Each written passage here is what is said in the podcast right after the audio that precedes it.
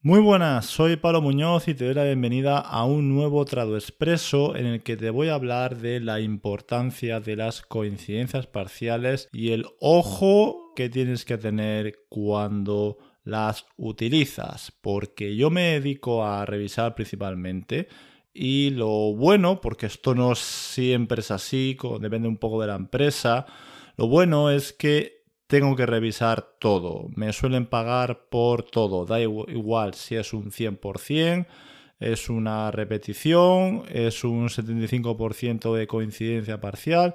Da igual, lo tengo que revisar todo. Aunque imagino que los que se encargan de traducir, pues ellos igual sí que tienen distintas tarifas según el porcentaje de coincidencia. Bueno, por cierto, mm, creo que es un poco obvio, pero por si acaso estoy hablando de lo que en inglés se denominan fuzzy matches. En español se dice coincidencia parcial y es cuando estás trabajando en una herramienta de traducción asistida como Trados o MemoQ o MemSource, que esa es mi favorita, y pues te encuentras que un segmento es muy muy parecido a otro que se ha traducido anteriormente y entonces en vez de traducirlo todo desde cero, pues te aparece una sugerencia. Bueno, idealmente esto es una maravilla, ¿no? Mm, bueno, más ideal sería que te pagaran por esas coincidencias también, porque al final te las tienes que leer igualmente. Pero bueno, eso, eso lo podemos dejar para otro episodio. Bien, lo que te quiero comentar, y de esto de hecho hice un vídeo al respecto eh, en el canal de YouTube de Trauversia, es que de verdad no te imaginas la de errores que encuentro revisando este tipo de segmentos. Porque, por ejemplo, puede ser que el cliente haya actualizado la terminología y entonces, claro, todo aparentemente está bien, pero hay un término de glosario que se debe actualizar. Y si vas rápido y no compruebas la terminología y la herramienta que utilizas no tiene un verificador de terminología, eso es un error que se te puede pasar. Y por eso digo que ten mucho cuidado, no confíes ciegamente en un 100%, especialmente en la terminología. Bien, luego también está el aspecto en que puede que efectivamente pues sea un 100%, pero no sea un context match, una coincidencia de contexto. Esto es cuando normalmente ya no solo es que se mm, repite exactamente el mismo segmento, vamos, coincide con algo que se ha traducido previamente, sino que también se tiene en cuenta el segmento anterior y el segmento posterior. Eso normalmente eh, se conoce como coincidencia de contexto, CM, Context Match, y claro, ahí las probabilidades son más altas de que efectivamente no haya que tocar nada. Pero bueno, aún así yo me he dado cuenta de que no sé muy bien por qué, a lo mejor no se ha revisado bien o, alguna circunstancia, oye, yo soy revisor y me equivoco, por supuesto. Y hay errores, y errores de, significado incluso.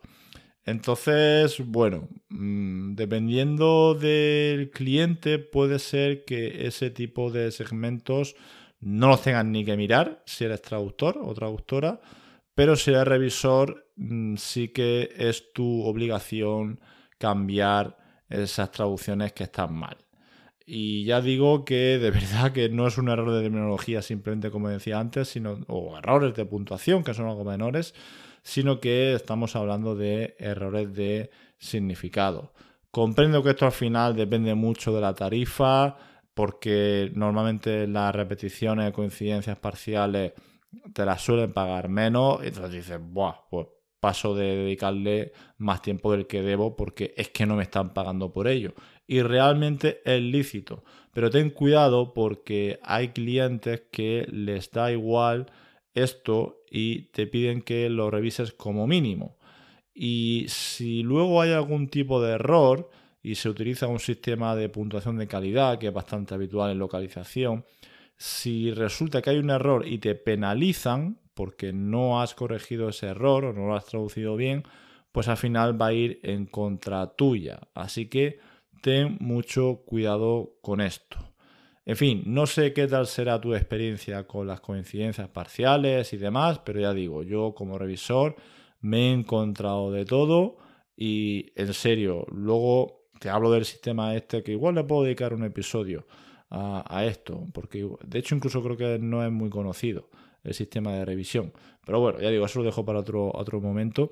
Pero puede suceder que haya un sistema de arbitraje y si el traductor no está de acuerdo con una corrección que le has penalizado, pues me he encontrado muchas veces que me han dicho, oye, que es que esto venía en la memoria de traducción.